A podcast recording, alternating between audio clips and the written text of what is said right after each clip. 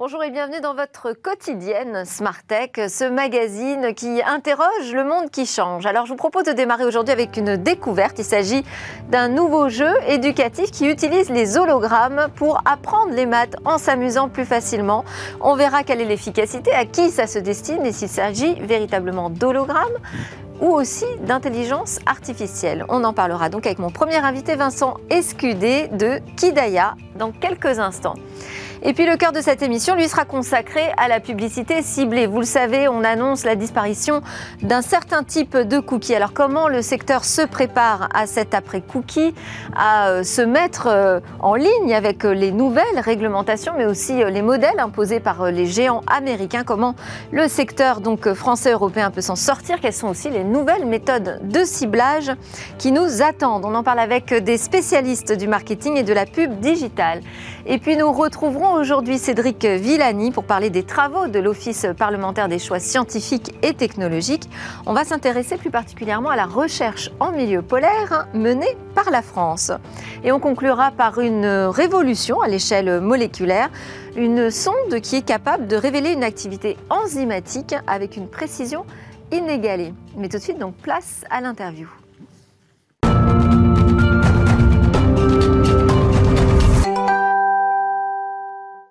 Alors la découverte du jour, c'est euh, l'apprentissage des maths grâce à l'holographie. On en parle avec vous, Vincent Excusez, bonjour. Merci d'être euh, sur notre plateau. Vous êtes cofondateur de Kidaya qui est donc le nouvel outil dont nous allons parler, et PDG de Prof en Poche. Alors, Kidaya, donc c'est euh, ce que vous annoncez comme le premier jeu éducatif en hologramme. Il est issu d'un projet en partenariat euh, innovation intelligence artificielle avec l'éducation nationale. Déjà démarrer euh, avec un partenariat avec le ministère, j'imagine que ça change un peu euh, les choses. Ça veut dire que on peut imaginer que cette nouvelle forme d'apprentissage arrive un jour dans le quotidien des élèves à l'école? Il l'est il est déjà dans le quotidien des élèves. Alors euh, évidemment. Euh, ah, parce que là, vous êtes encore dans une campagne de Kiss Kiss Bank Bank. Euh. Voilà, qui est une campagne de prévente destinée plutôt dans la continuité de ce qui se passe en salle de classe, donc pour la maison, donc pour accompagner les parents qui deviennent un petit peu encore plus dans ces périodes-là les enseignants à la maison, où ils doivent s'improviser enseignants, et on avait envie de les accompagner. Et en ce sens-là, Kidaya est euh, pensé à la maison, mais co-construit avec le terrain, en salle de classe, et effectivement euh, débuté avec un partenariat. Et alors donc c'est testé où aujourd'hui, Kidaya? Alors dans des centaines de classes, déjà dans des centaines de classes. Quel type de classe?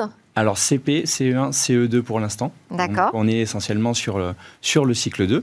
OK. Et, euh, et effectivement, le, fait que ce soit avec le ministère nous offre un volume adressable de 135 000 enseignants et 2 millions d'élèves. Donc euh, effectivement, on commence tout de suite avec... Euh, ça a démarré quand ces premiers tests? En novembre 2019. D'accord. On a eu Donc vous avez déjà un retour d'expérience on a déjà un retour d'expérience, on a, on a co-construit cette solution au plus proche du terrain, donc avec les enseignants, avec les élèves. Et euh, aujourd'hui, on est plutôt en phase d'industrialisation, donc d'augmenter euh, la montée en charge pour avoir une distribution nationale à partir de septembre. Et comment les, profs, euh, les maîtres et les maîtresses, on dit en primaire, s'emparent de l'outil? Alors, on leur offre un certain nombre de tutos on les forme un petit peu sur le terrain, on leur euh, propose des webinaires sur lesquels ils peuvent se rendre et euh, pour Est-ce que ça peut être un outil d'apprentissage collectif On a vu des images, hein, donc chaque élève finalement euh, a une projection 3D euh, devant, devant lui, mais un apprentissage, on va le voir aussi, qui peut être plus personnalisé, mhm. est possible avec Kidaya. Est-ce que aujourd'hui les profs dans les salles de classe s'en servent comme un apprentissage pour l'ensemble des élèves ou c'est vraiment personnalisé?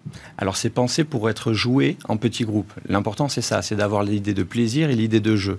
Pour l'élève, ça se présente euh, sous la forme d'hologramme pour avoir la visualisation des mathématiques et d'interaction vocale pour pouvoir parler les mathématiques. Pour ça, on s'appuie sur les travaux de Stanislas Dehaene.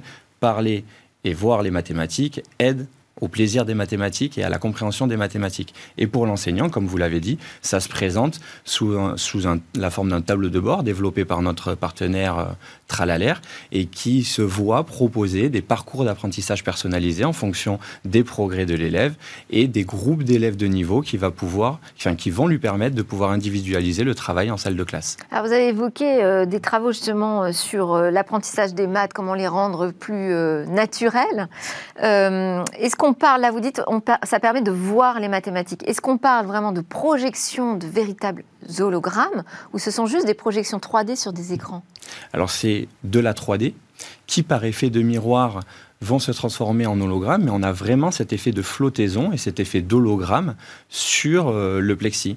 Et on a euh, beaucoup évolué sur le kit que l'on propose à la fois en salle de classe et à la maison aujourd'hui sur euh, la campagne Kiss Kiss, qui est une campagne de pré-vente finalement, et qui, est, qui sur laquelle on a vraiment cette idée de, de, de faire le tour, de, de voir le, en 3D. C'est un peu l'idée de manipuler des objets, mais là, on ne peut pas vraiment les manipuler. Est-ce qu'en primaire, euh, on pourrait utiliser aussi cette manipulation physique? Et alors, pas la manipulation physique. En revanche, ce qu'on peut faire, c'est l'assimiler. Je ne parle pas uniquement avec votre outil, mais est-ce que ça pourrait être combiné? Bien sûr, voilà, c'est ça. C'est qu'on on a un certain nombre de jeux qui sont en cours de développement sur lesquels on va pouvoir voir un cube euh, en hologramme et on va pouvoir les simuler à un vrai dé ou un Rubik's Cube qu'on va vraiment avoir en salle de classe. Et donc, ça va permettre à l'élève d'assimiler la 3D via les hologrammes à des objets du quotidien. Parce qu'il faut bien qu'il se rende compte que les mathématiques sont partout, c'est une discipline fondamentale pour les métiers et le monde de demain. Et donc, c'est nécessaire de leur apporter ce plaisir et surtout de les rendre concrètes et interactives. Bon, alors je vais vous provoquer un peu, mais finalement, en primaire, ça va les maths? C'est après que ça se complique. Et alors, pas vraiment, figurez-vous que. Est-ce que vous euh, pensez à quelque chose pour, euh, je ne sais pas, les collégiens, les lycéens? Mais bien sûr. Là, aujourd'hui, on est sur le cycle 3, cycle 4, arrive justement. Euh, il y a des partenariats d'innovation sur cycle 3, cycle 4 qui arrivent sur cette fin d'année. Donc ce sera intéressant de se positionner aussi euh, sur ces euh, niveaux-là. Donc, bien sûr que c'est dans la vision de, la boîte d'aller sur ces sujets, mais euh, dès, le primaire, dès le tout jeune âge, les mathématiques sont déjà abstraites. Donc en fait, le, fait de les rendre concrètes, ben, ça se passe et en plus beaucoup de, de choses se jouent dès l'arrivée en CP. Donc le cube simple dans les mains, compliqué en 2D ou sur papier, on va venir euh, le rendre plus concrète et avec plus de plaisir et de curiosité. on pourra faire des maths un peu plus poussées aussi, plus tôt? Oh, c'est possible. Ça peut modifier la. Est-ce que, en fait, la question, c'est est-ce que l'apport de nouvelles technologies peut aussi modifier les apprentissages? Ce que ça peut modifier, c'est le plaisir. Ça, c'est certain. Et à partir du moment où on a du plaisir et le goût d'apprendre, ben, derrière, ça va être beaucoup plus fluide et on va avoir beaucoup plus d'intérêt à apprendre. Alors, il y a aussi une autre euh, techno intéressante, euh, on a commencé à l'aborder, c'est l'intelligence artificielle. Alors, c'est donc un algorithme qui euh, va apprendre comment l'enfant réagit face aux mathématiques qu'on lui propose, c'est ça? Ce qui va être important, c'est bien un partenariat d'innovation en intelligence artificielle. Donc, pour l'enseignant, c'est de pouvoir individualiser les travaux et créer des groupes, parce que Kidaya est pensé pour être joué en atelier, en mini-groupe d'élèves. Donc, euh, quand un, enseignant va questionner un élève sur le calcul mental, par exemple, il va pouvoir questionner deux, trois élèves, cinq fois maximum, sans récupérer la data. Ce qui va être important avec Kidaya, c'est qu'on va pouvoir en salle de classe récolter toute la data et entraîner tous les élèves de la classe. Et derrière, on va le visualiser, enfin, ça va être visualisable pour l'enseignant qui, lui, va se voir proposer des parcours d'apprentissage personnalisés. Et c'est là que un se tableau de bord pour les maîtres et les maîtresses. C'est ça, c'est ça. Super. Donc je précise que euh, votre campagne sur Kiss Kiss Bank Bank se terminera le 11 juin, mais euh, vous avez déjà dépassé l'objectif. Hein. Oui, on a dépassé les 450%. On a une vraie réussite sur cette campagne qui. Euh, Donc ça démarre super bien. Vous êtes incubé à Station F par Microsoft for Startup? C'est ça. Ok, et eh ben super. Merci beaucoup pour cette euh, première découverte sur euh, les maths et l'holographie. Merci donc Vincent Escudé, cofondateur de Kidaya, PDG de Prof en Poche, qui est la start-up qui porte euh, le projet. C'est l'heure de notre talk sur l'avenir de la publicité sans cookies.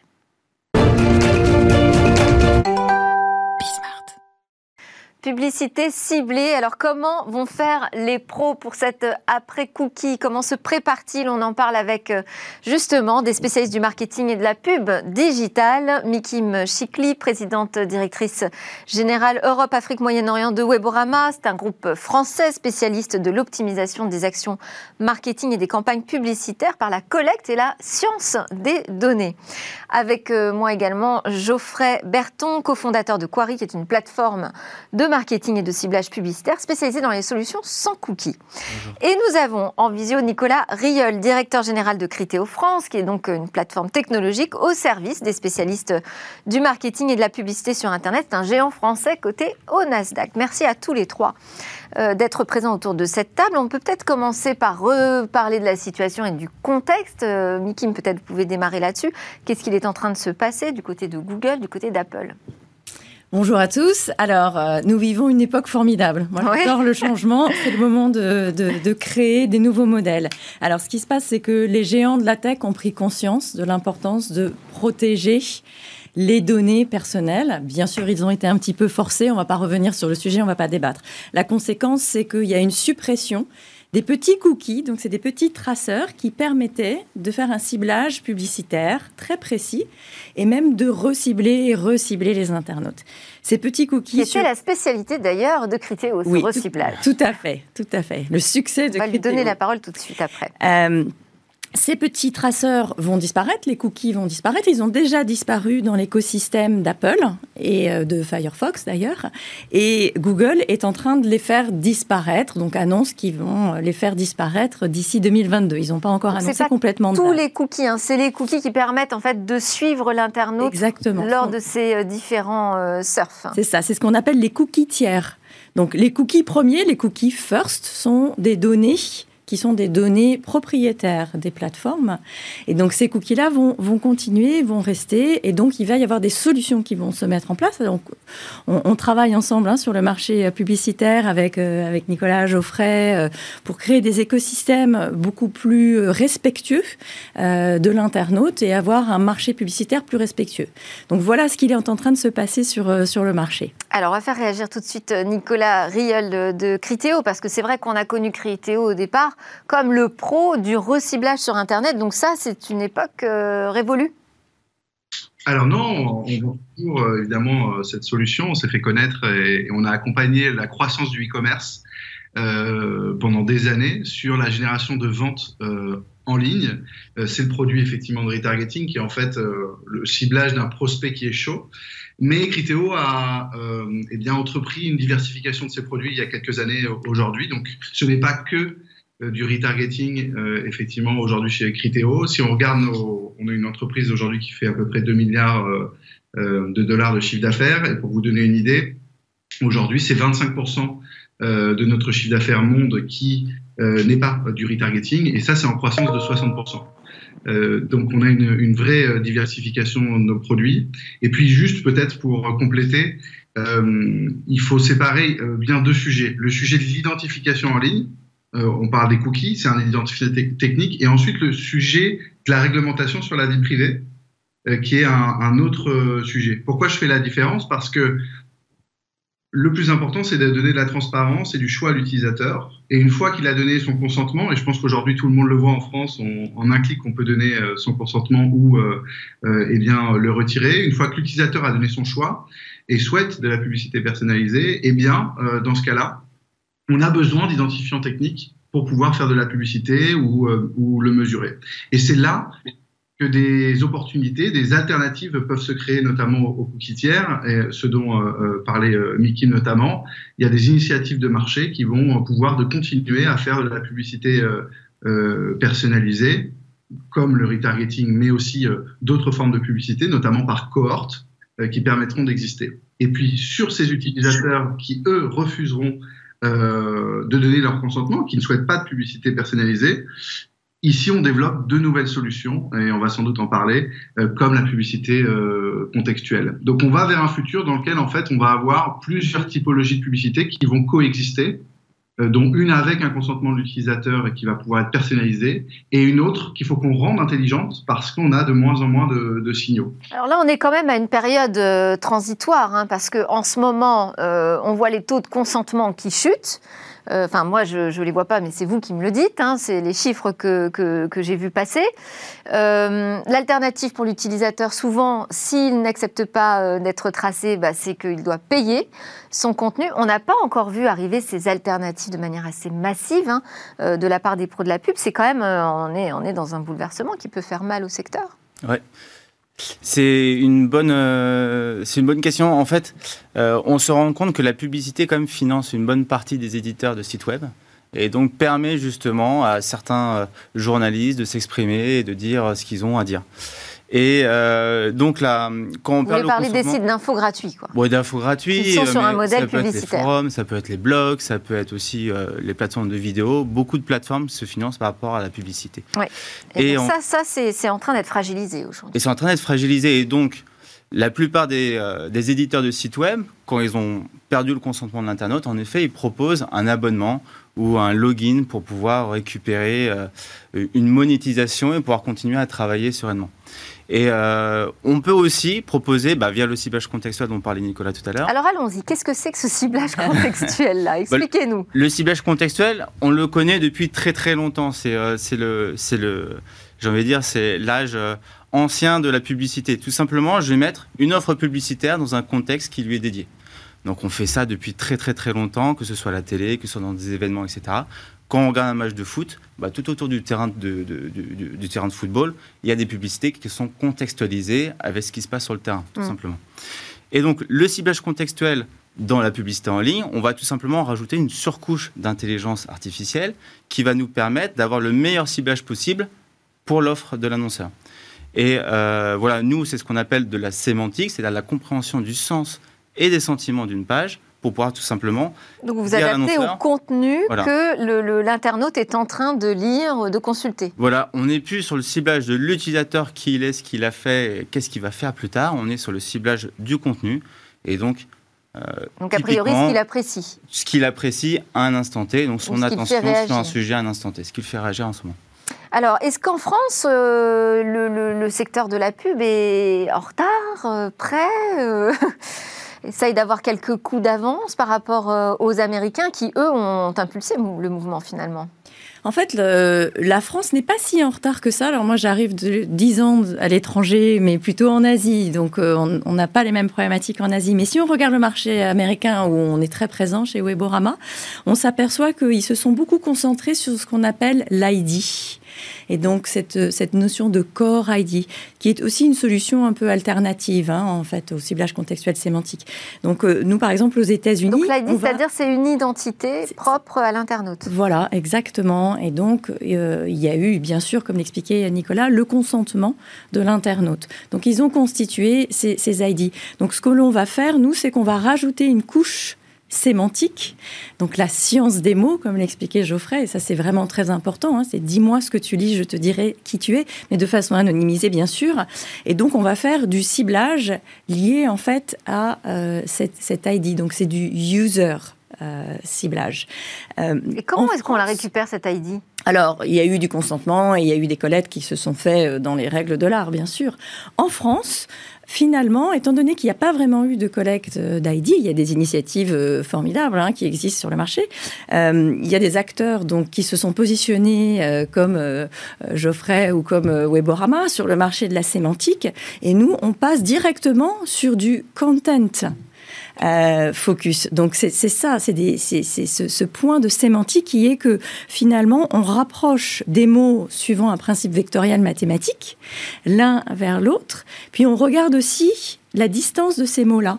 Donc finalement, on arrive à avoir euh, vraiment une précision forte. On arrive à avoir un reach aussi qui est très fort, parce que ça, c'est vraiment l'enjeu. Les ID, souvent, c'est des reach qui sont plus petits. C'est difficile de collecter. Donc c'est la possibilité finalement d'avoir une échelle forte quand on fait une campagne.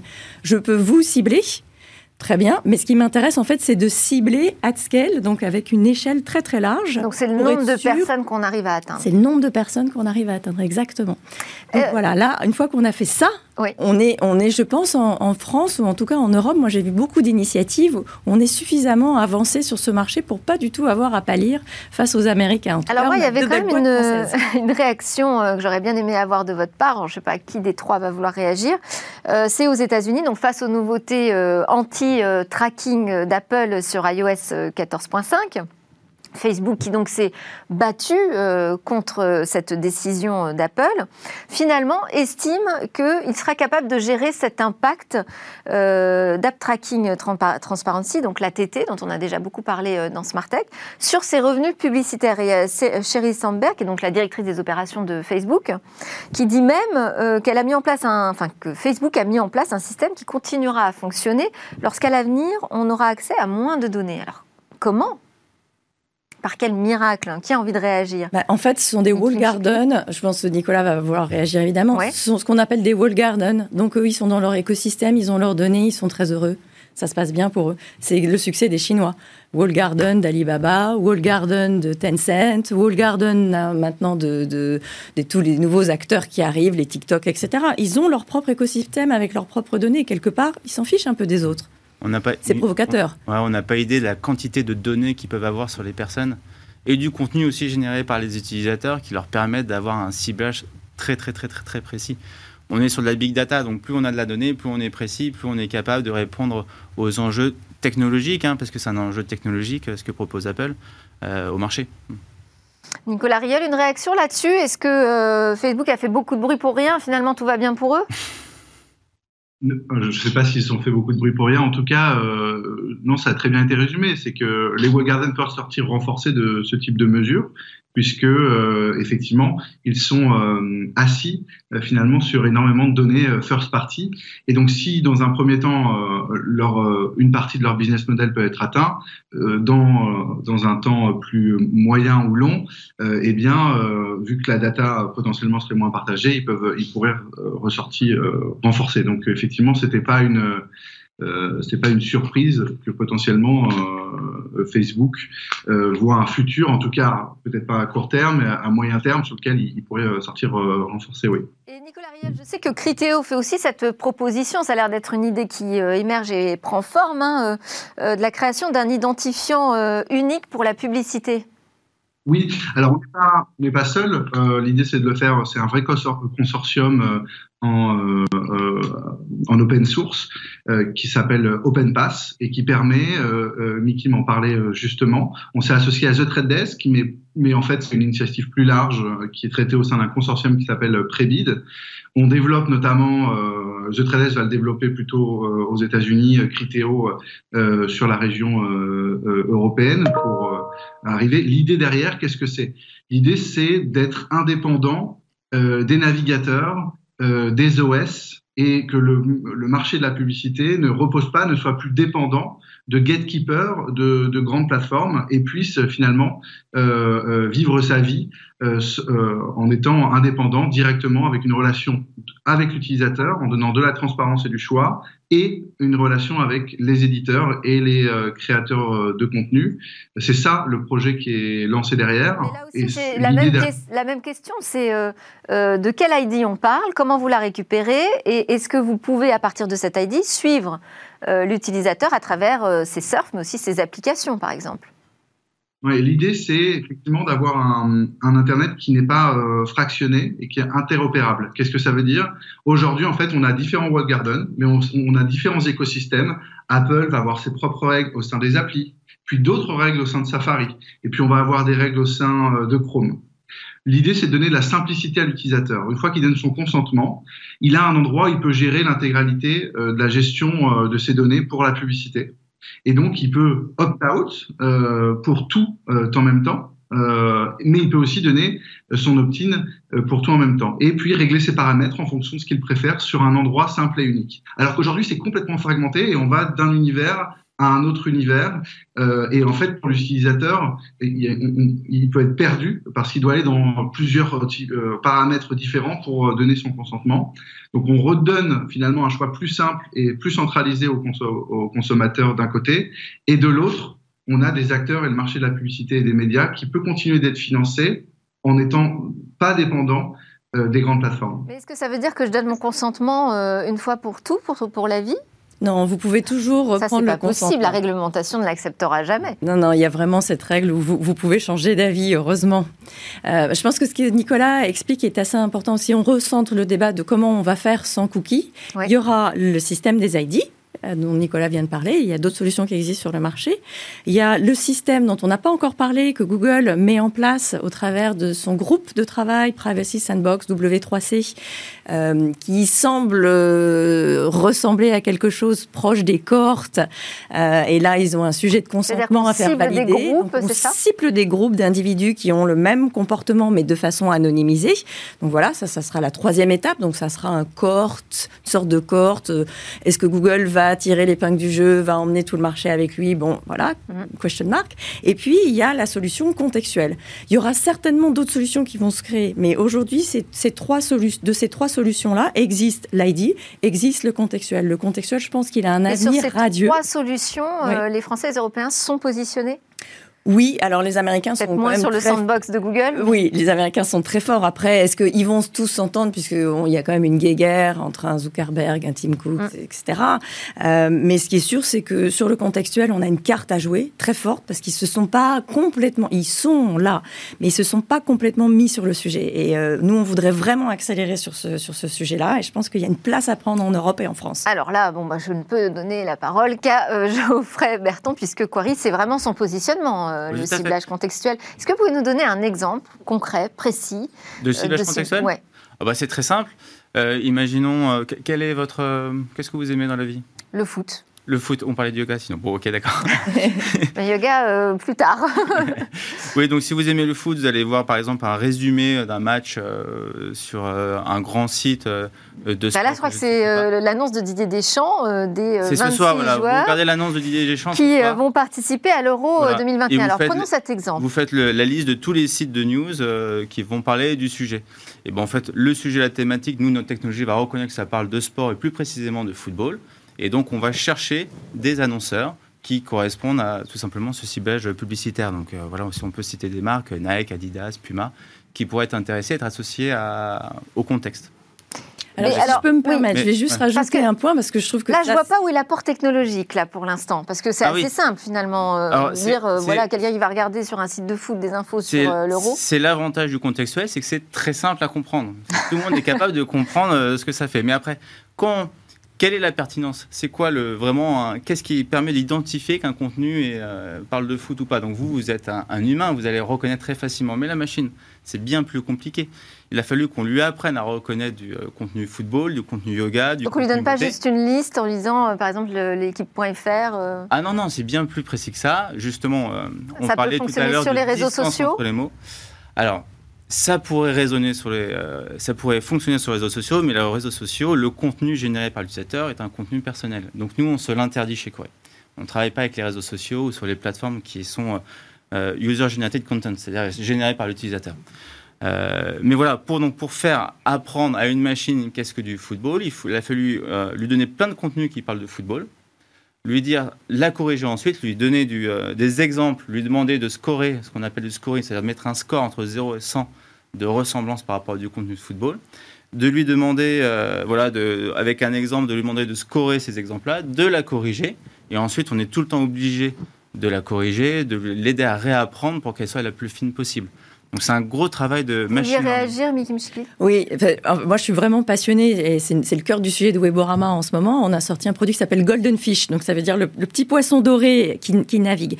En fait, euh, pour compléter ce que dit Geoffrey, il y a évidemment ce ciblage contextuel assez logique. J'aime le foot, euh, je, voilà, je vais pouvoir euh, être reconnu et, et recevoir dans des environnements contextuels des publicités liées à ça.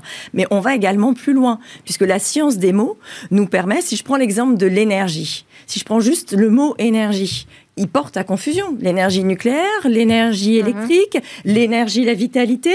De quelle énergie je parle? En fait, la science des mots est très précise, va permettre finalement d'afficher une publicité, donc un, annonceur, dans un contexte qui est vraiment lié à l'énergie qui lui est propre et pas l'énergie. Et on peut aussi avoir, en fait, c'est très important, la brand safety. Et donc ça, je voudrais vraiment insister sur ce sujet parce qu'il y a les histoires de consentement, mais il y a aussi respecter un environnement. Bien sûr, on ne parle pas de tout ce qui est terrorisme, etc., mais brand safe. Si je suis EDF et que je veux communiquer sur tout ce qui est énergie, mais je veux pas être associé à de l'énergie liée finalement à un suicide au gaz, par exemple. Donc, je peux exclure. Et donc, je suis dans un environnement privé et je n'affiche pas euh, de façon arrogante, une publicité qui n'a pas lieu d'être dans ce contexte. donc on va déplacer. Donc c'est là la technologie. On n'a plus que on n'a plus qu'une minute ensemble, Nicolas Riel. Juste, j'ai vu que vos résultats euh, Critéo euh, trimestre premier trimestre étaient euh, plutôt positifs par rapport à ce que vous aviez envisagé. Ça veut dire qu'il n'y a pas de crise publicitaire. On n'est pas dans un moment noir aujourd'hui pour la pub il y, a, deux effets euh, sur nos résultats. Il y a à la fois euh, euh, la crise qui a apporté le e-commerce et globalement le commerce qui, est devenu digital ou en tout cas omnicanal et ça, ça porte le cœur de business de Criteo. Donc en fait, notre produit historique s'est plutôt bien porté. Il est même en croissance de 8% euh, sur euh, sur le premier trimestre. Donc ça, c'est très fort. Après, il y a des verticales comme le voyage qui euh, restent sinistrés et ça peut nous affecter. Mais c'est surtout la croissance de nos nouveaux produits, la vidéo, le, des campagnes de notoriété qu'on a lancées. On vient de lancer. On a deux offres contextuelles. notre première offre, c'est le retail média. On permet aux marques de s'afficher sur les e-commerce puisque c'est un contexte transactionnel. Évidemment, quand je suis une marque de chocolat, j'ai envie d'être dans la catégorie chocolat euh, d'un e-commerce qui vend euh, évidemment de l'alimentaire. Et puis là, on vient euh, tout juste de lancer notre nouvelle offre contextuelle. Et la touch de Criteo, ça va être évidemment d'avoir de l'intelligence artificielle pour analyser la, euh, la sémantique, les images présentes sur une page, ce qu'on vient d'entendre ici sur le plateau. Mais Criteo va aussi réunir le meilleur des deux mondes parce qu'on continuera d'avoir euh, des données euh, fines également sur la consommation des utilisateurs et on va s'en servir pour scorer eh bien, une page. Donc on va pouvoir diffuser de la publicité sans consentement et sans mais, mais scorer grâce à de l'analyse de données qu'on va avoir sur la consommation eh bien, des Français pros de la pub ont fait leur propre pub, ce n'est pas euh, très étonnant. Merci beaucoup Nicolas Riel, directeur général de Critéo France. Merci Mikim Chikli, président directrice générale de Weborama et euh, Geoffrey Berton, cofondateur de Query. Juste après la pause, je vous l'ai dit, on retrouve Cédric Villani. On va parler de la recherche française en milieu polaire.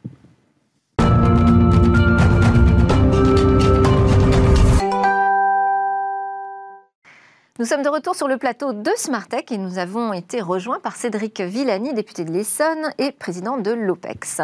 Bonjour Cédric Villani. Déjà, merci beaucoup de revenir sur notre plateau. Alors, on va évoquer euh, l'un des travaux euh, de euh, l'Office parlementaire d'évaluation des choix scientifiques et technologiques sur la recherche française en milieu polaire. Il faut déjà préciser que la France présidera en juin deux réunions importantes hein, sur l'Antarctique, la 43e réunion consultative du traité sur l'Antarctique et la 23e réunion du comité pour la protection de l'environnement antarctique. Et donc c'est dans ce cadre que euh, l'OPEX a organisé une audition publique consacrée à cette recherche menée par la France en milieu polaire. J'avais une première question déjà, quelle est la, la finalité de cette recherche française? On peut dire que les pôles, c'est un territoire de recherche exceptionnel, avec des enjeux considérables. Les plus grands enjeux de notre temps, vous les retrouvez dans les pôles c'est là qu'on a les, meilleures euh, possibilités pour évaluer la concentration en gaz à effet de serre euh, au cours de l'histoire. Dans ces grandes carottes glaciaires qui plongent à des profondeurs incroyables, sont les archives du climat de, la Terre. Les, grands euh, climatologues français, les Valérie Masson-Delmotte, les Jean Jouzel, se réfèrent à ces carottes glaciaires. Et je dois dire, quand vous regardez les, graphiques, quand vous voyez la, concentration en carbone euh, sur, les, sur, les dernières, euh, sur les dernières années, emprisonnée dans ces microscopiques bulles glaciaires, vous voyez que sur les dernières centaines de milliers d'années, ça fluctue et puis ça grimpe de façon inouïe au cours des dernières années, des dernières décennies, ça vous fait vraiment quelque chose d'extrêmement fort sur l'état actuel du réchauffement climatique. Donc le climat, les pôles, c'est pas seulement les archives du climat, c'est aussi la clé du climat à venir. Le jour de la fonte des, des, calottes, de la calotte glaciaire antarctique, euh, ça sera considérable par rapport au niveau des eaux euh, dans, le monde.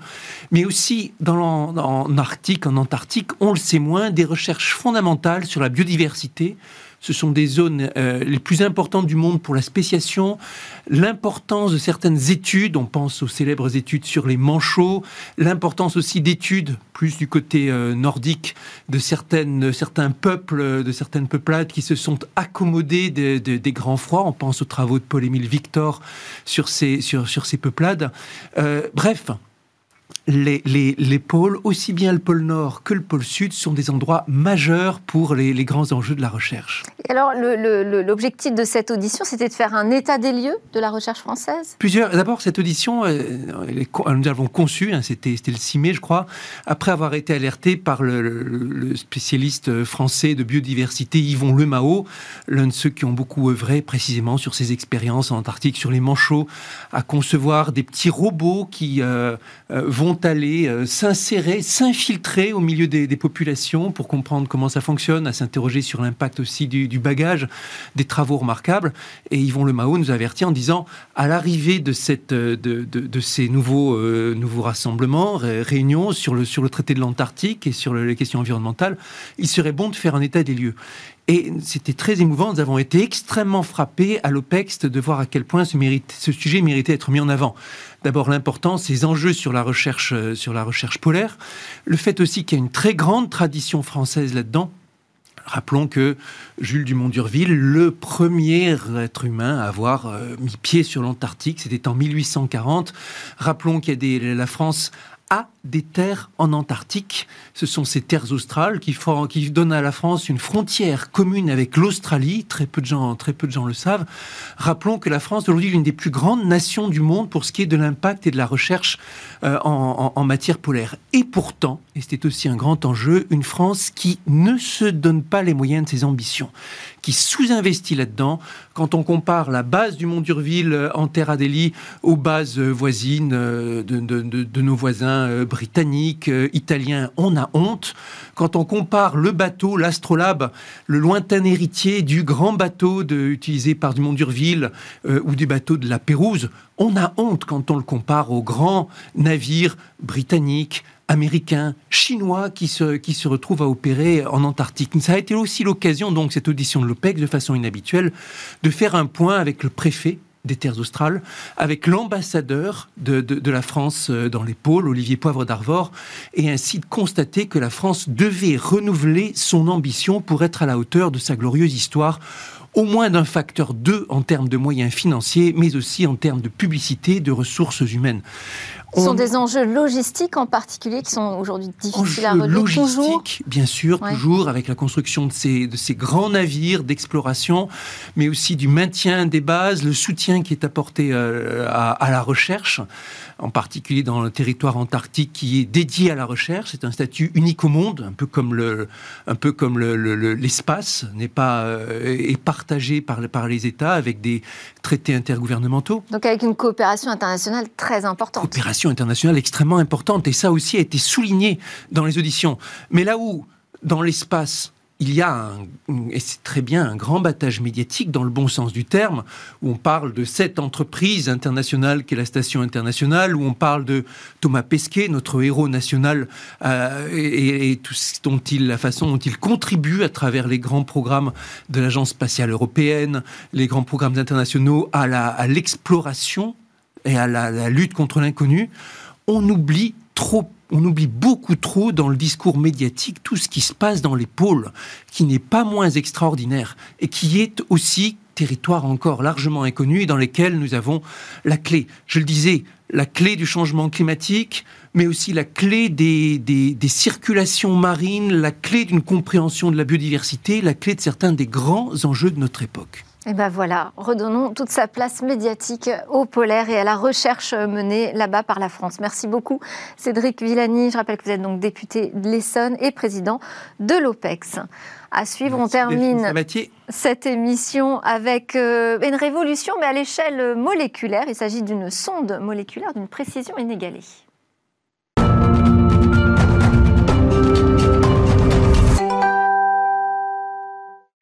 Aujourd'hui avec Cécilia, nous partons à la découverte d'une innovation dans le domaine de la deep tech. Bonjour Cécilia. Bonjour Delphine, oui, je vous présente aujourd'hui des sondes moléculaires qui vont révéler l'invisible. En fait, c'est une vraie technologie de rupture. Aujourd'hui, pour détecter une maladie, par exemple un cancer, il faut aller voir sa cellule.